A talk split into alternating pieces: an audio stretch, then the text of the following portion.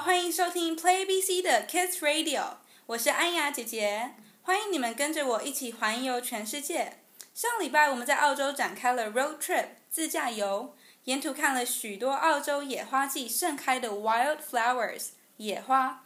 而今天我们一路开到 beach 海边喽快一起去沙滩上玩吧 let's go play in the sand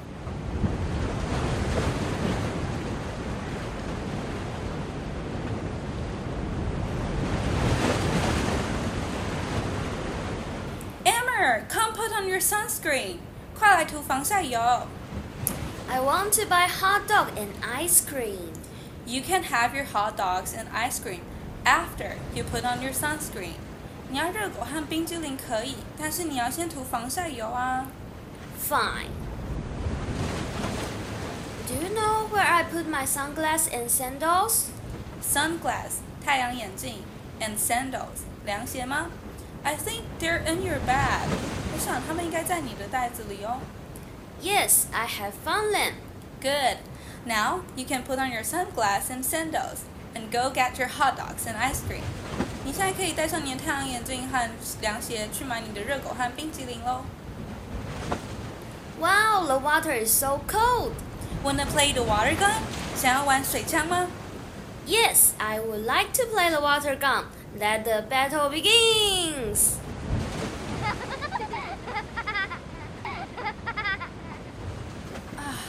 You win. You're so good. 你蛮厉害的嘛。 I know because I'm faster than you. Huh? Yeah. You are faster than me. 没错，你的确比我还快。 Hey, let's build a sand castle. Sure. That sounds fun. Let's build a sand castle. 我们来盖一座沙城堡吧。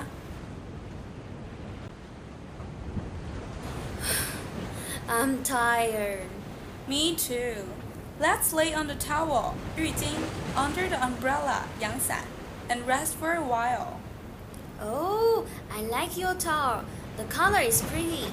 Thank you. I like the color of my towel as well. 我也喜欢我浴巾的颜色。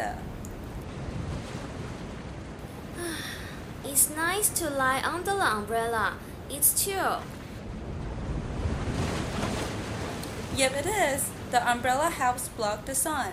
阳伞把太阳都挡掉了。 I like coming to the beach. Can we come here next weekend? I like the beach as well, but we're going to New Zealand next weekend. We can come here some other time.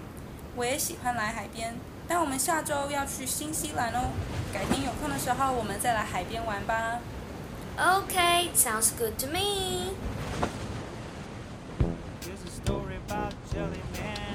宝贝们喜欢来海边玩吗来复习一下在海边会用到的单词吧 beach beach 海边 hot dogs hot dogs 热狗 ice cream ice cream 冰激凌 sun glass sun glass 太阳眼镜 sandal sandal 凉鞋 water gun water gun，水枪，sand castle，sand castle，沙城堡，towel，towel，浴巾。